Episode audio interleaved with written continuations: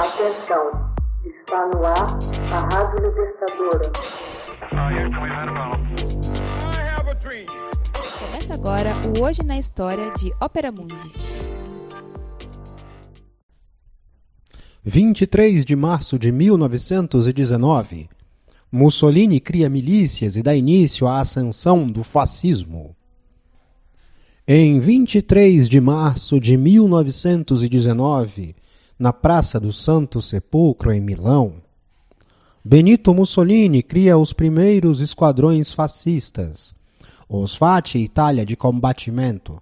Esses grupos paramilitares iriam formar o embrião do futuro Partido Nacional Fascista.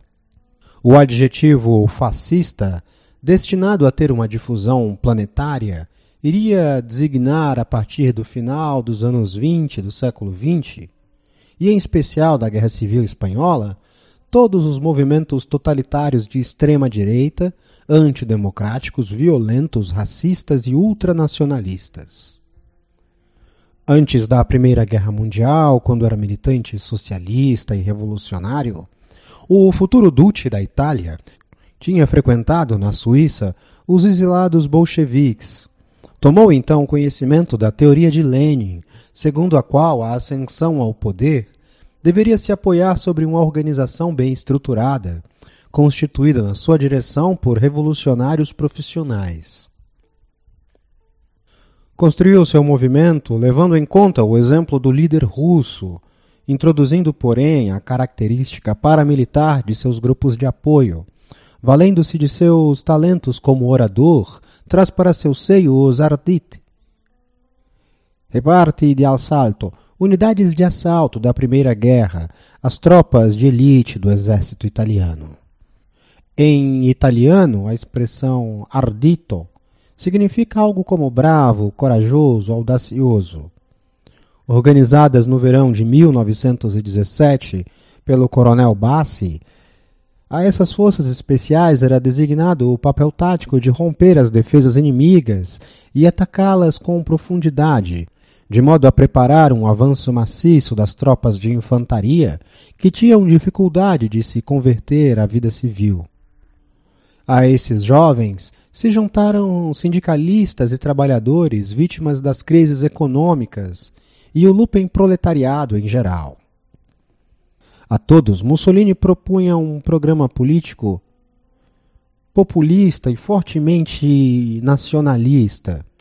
Passa a reivindicar os territórios prometidos pelo Tratado de Londres, declara guerra aos bolcheviques e aos socialistas, denuncia o capitalismo, exige a abolição do Senado e a eleição de uma Assembleia Constituinte, prega a abolição do serviço militar obrigatório, e se pronuncia por uma república italiana forte. Esse programa iria evoluir muito ao sabor das circunstâncias. No final de 1919, o movimento fascista ainda era bastante marginal.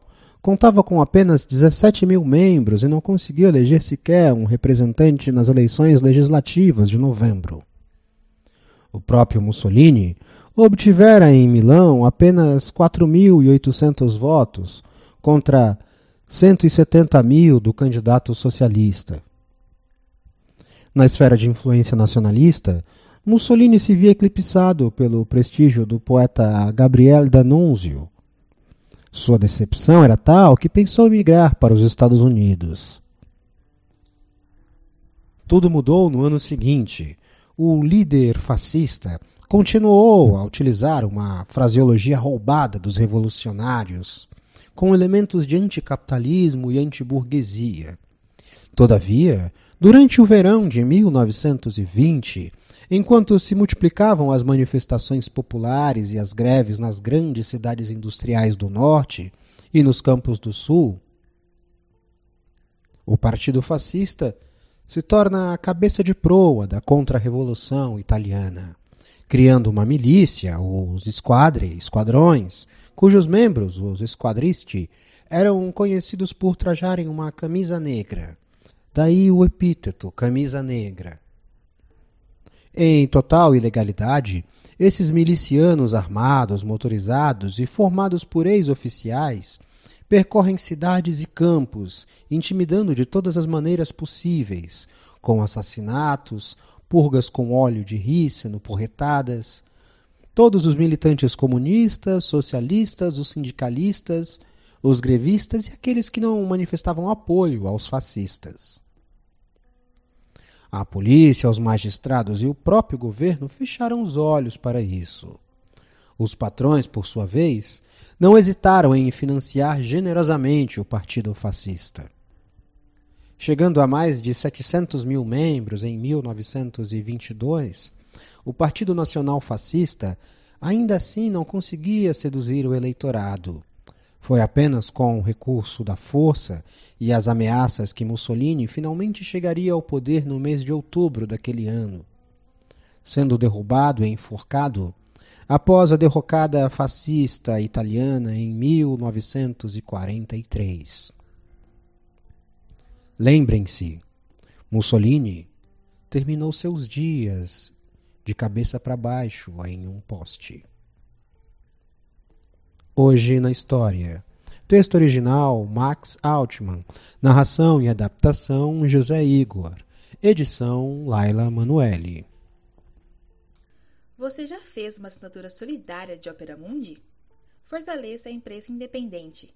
Acesse www.operamundi.com.br/apoio. São muitas opções. Você também pode fazer um Pix usando a chave apoie.operamundi.com.br. Obrigada!